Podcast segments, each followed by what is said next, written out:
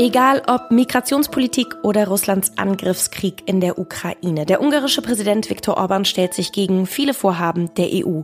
Aber warum eigentlich? Und eine Initiative versucht, mehr Menschen für Klimajobs zu gewinnen. Wie soll das gelingen? Viele Fragen am Morgen. Wir versuchen sie zu beantworten hier bei Was jetzt, dem Nachrichtenpodcast von Zeit Online am 6. Juli 2023. Mein Name ist Hanna Grünewald und wir starten mit den Nachrichten. Ich bin Christina Felschen. Guten Morgen. Eigentlich sollte der Bundestag morgen über das Heizungsgesetz abstimmen, knapp vor der Sommerpause.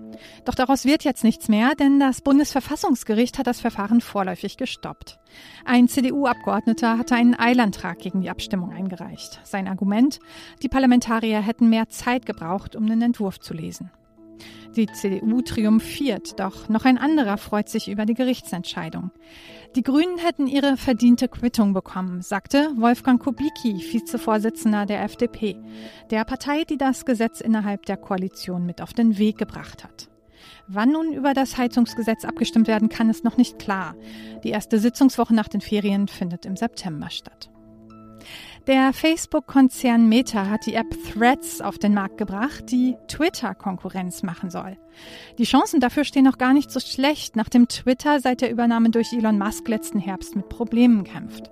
Laut Meta-Chef Mark Zuckerberg kamen gleich in den ersten zwei Stunden nach Veröffentlichung zwei Millionen Nutzer auf die Plattform. In der EU wird Threads aus Datenschutzgründen zunächst nur als Webversion verfügbar sein. Redaktionsschluss für diesen Podcast ist 5 Uhr.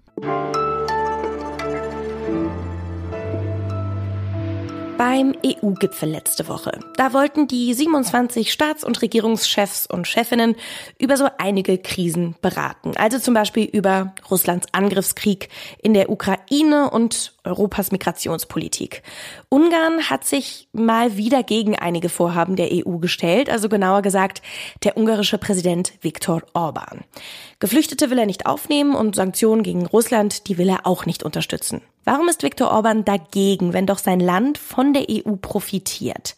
Diese Frage hat sich auch meine Kollegin Samiha Shafi gestellt. Sie ist Politikredakteurin der Zeit und sie hat auch Antworten auf diese Frage gefunden. Hallo liebe Samiha. Hallo Hanna. Viktor Orban sagt, die EU sei links, ideologisch und verblendet. Aber er ist auch auf deren Finanzhilfe angewiesen. Wie bringt er das denn zusammen?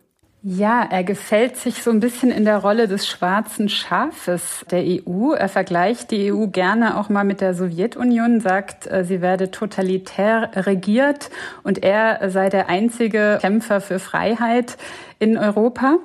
Er möchte einerseits natürlich die Fördergelder aus Europa, aus Brüssel haben und er möchte auch den Zugang vor allem zum EU-Binnenmarkt haben. Das ist sehr, sehr wichtig für Ungarn. Aber er teilt eben nicht die Werte der EU. Seine Werte sind eher nationalkonservative Werte. Er ist jetzt auch, wie man sieht, seit Beginn des russischen Angriffskrieges auf einem sehr anderen Weg unterwegs als die übrigen Mitgliedstaaten äh, mit Blick auf Russland und die Ukraine. Viktor Orban blockiert Sanktionen gegen Russland. Er blockiert auch Hilfe für die Ukraine. Du hast es gerade gesagt. Warum hat der Krieg in Ungarn denn ja, keine Zeitenwende ausgelöst, so wie hier zum Beispiel. Man geht nach Budapest und sieht dort anders als in fast allen anderen europäischen Hauptstädten keine einzige ukrainische Flagge, also kein Zeichen der Solidarität mit dem Nachbarland. Und Deswegen fragt man sich das natürlich. Also warum so eine andere Politik? Da ist zum einen eine Erklärung, dass er eine ideologische Nähe hat zu Wladimir Putin. Also dass er einfach auch viele Werte teilt, die auch in Russland hochgehalten werden durch, durch Wladimir Putin.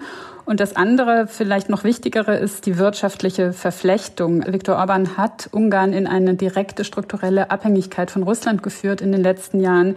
Er braucht, äh, kurz gesagt, einfach das russische Öl und Gas und kann darauf nicht verzichten. Seit 2021 hat die EU ihren Rechtsstaatsmechanismus eingeführt. Das heißt, wenn ein Land gegen diese Prinzipien der Rechtsstaatlichkeit verstößt, dann gibt es auch weniger Fördergelder von der EU.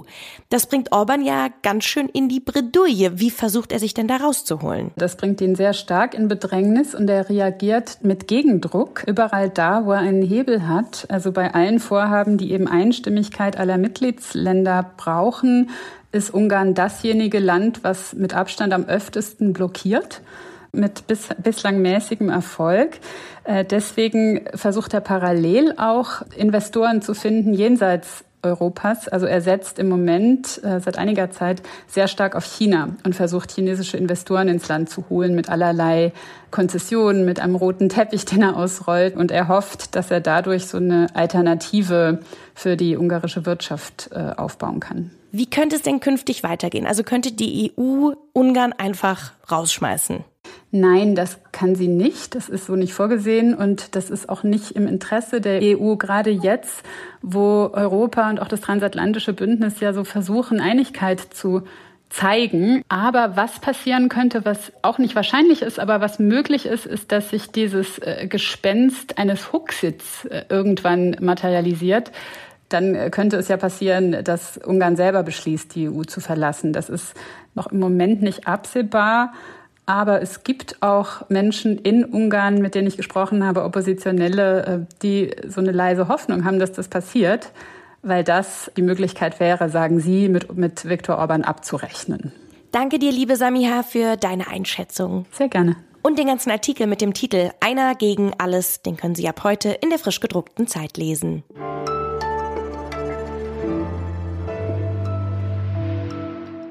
Und sonst so? Vor 16 Jahren kam ein Drehbuchautor auf eine Idee.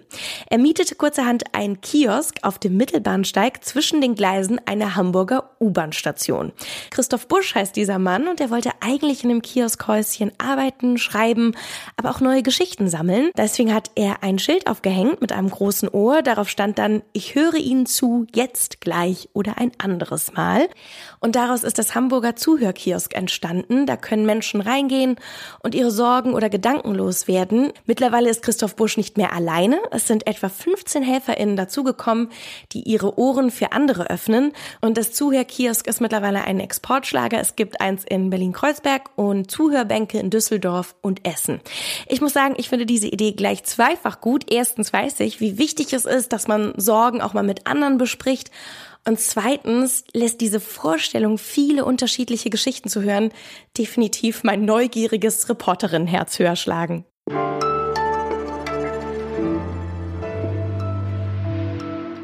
Frauen in Deutschland leben durchschnittlich etwa 83 Jahre, Männer werden etwa 78 Jahre alt. Das sind plus minus etwa 30.000 Tage Leben.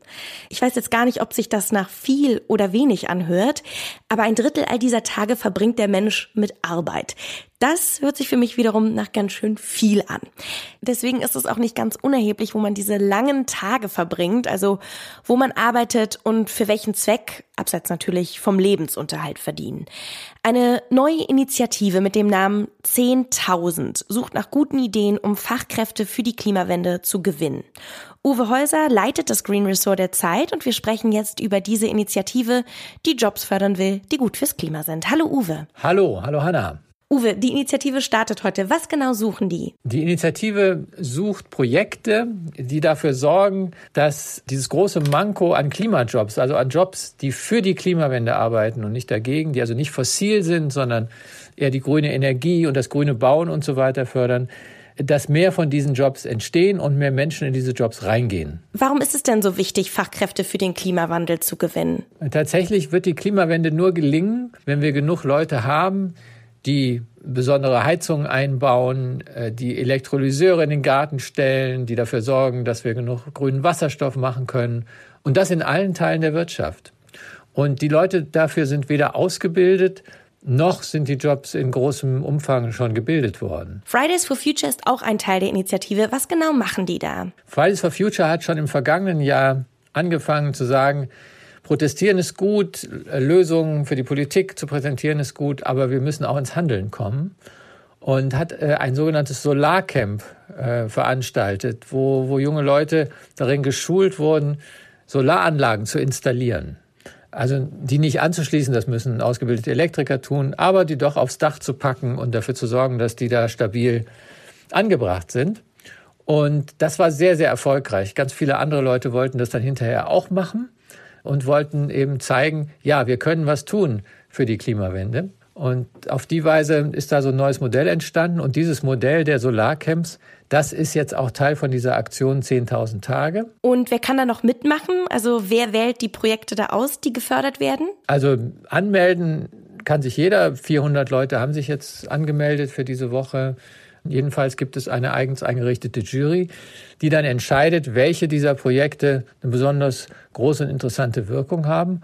Und die wollen die dann mit Geld von der Bundesregierung und auch mit Taten fördern. Und wie viel Geld wird da vergeben? Es gibt bisher anderthalb Millionen von der Bundesregierung. Und dann muss natürlich, wie immer bei diesen Projekten, die aus allen Teilen der Gesellschaft zusammengesetzt werden, äh, aus der Wirtschaft viel kommen, aus der Zivilgesellschaft, sprich von Stiftungen und dergleichen. Und am Ende sicher auch noch mehr vom Staat. Und die große Hoffnung bei solchen Projekten ist ja immer, dass der Staat Lösungen, die da im Kleinen entstehen, dann im Großen per Gesetz aufgreift. Danke dir für das Gespräch. Furchtbar gerne. Tschüss. Viele Texte von Uwe Häuser, dem Green Resort und überhaupt alle anderen Artikel, die können Sie mit einem Zeit Online Digital Abo lesen.